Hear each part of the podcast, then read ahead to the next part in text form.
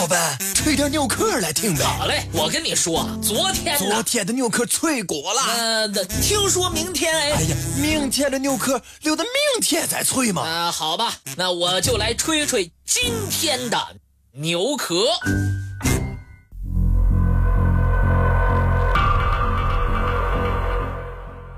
自公元前二百二十一年起，秦始皇。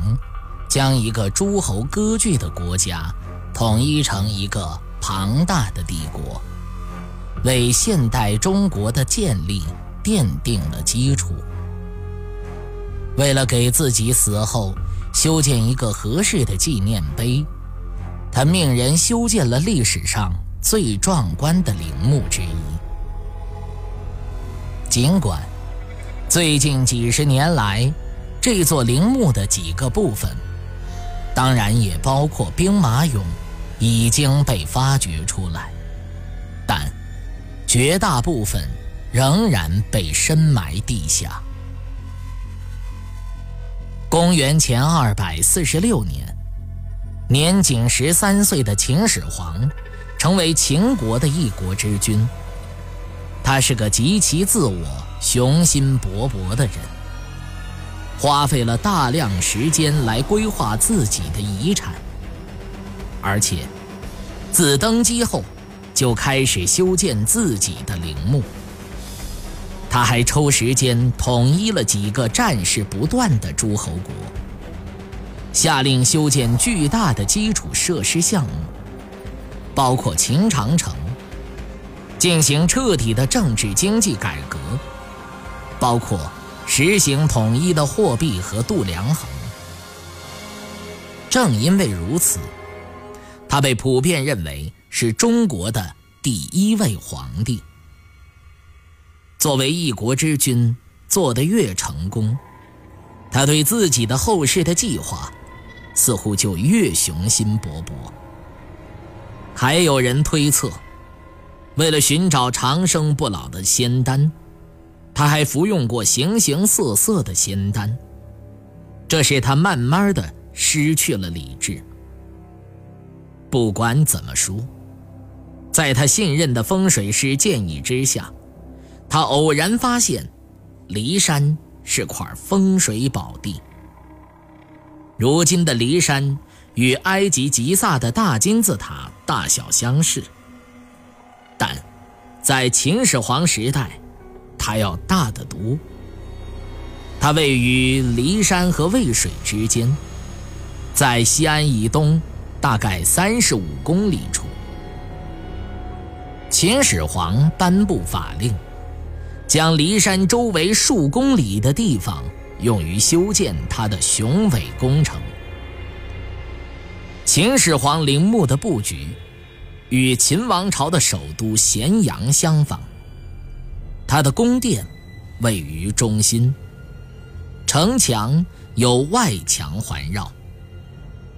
秦始皇死了之后一百年左右，司马迁所著的《史记》，让我们有了一份相对而言与秦始皇同时代的人对这座陵墓的描述。司马迁在《史记》中写道。七十万人被派去修建陵墓。一些专家对此得出的结论是，这个数字肯定是夸张的说法。尽管如此，它还是让我们了解到这项工程规模的宏大。司马迁还描述了人们怎样挖掘出了三条河。并在河里面填满了铜。一张秦国地图雕刻在墓穴的地板上，墓顶上镶着宝石，象征着夜空。水银河流过一座座铜山。给这个故事增添了一丝苦涩的味道的是，据说，为了不让陵墓的秘密泄露出去，秦始皇下令。将参加修墓的每个劳工都通通处死，很多人被活埋在这座坟墓里。所有这些听上去有些难以令人置信。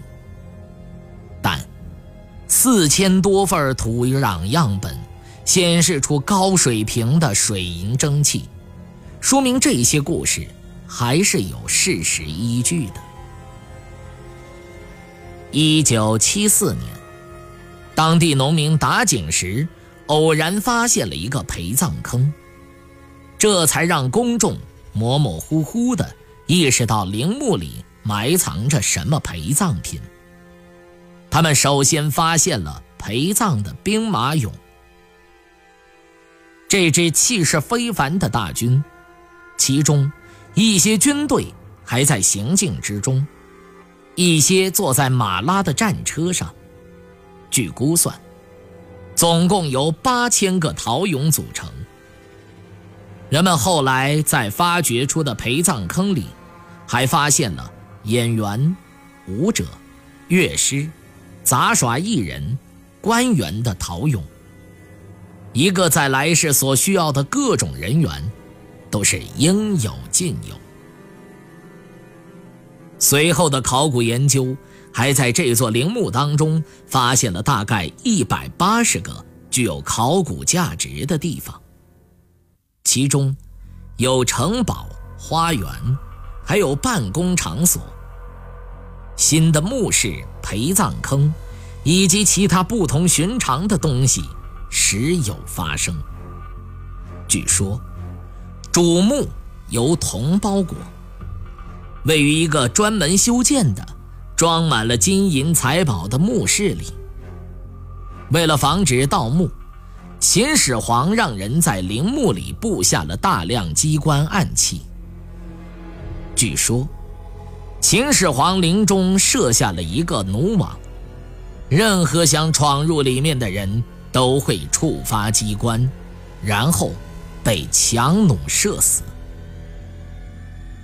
多少有些异乎寻常的是，非侵入性的地面测量显示，秦始皇陵的主要地宫确实没有受到扰动。在一个盗墓活动猖獗的地方。这真是一件幸事。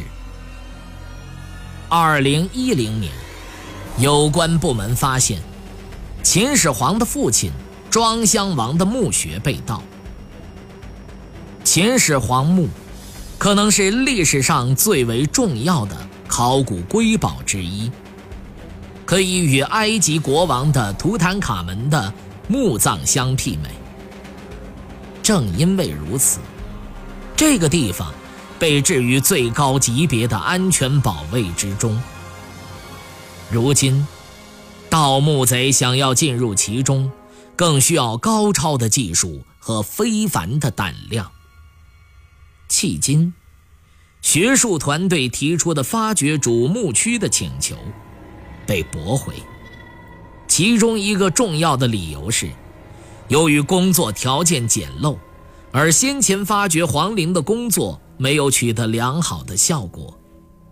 至少，在可以预见的未来，这位皇帝似乎还是可以得到安息的。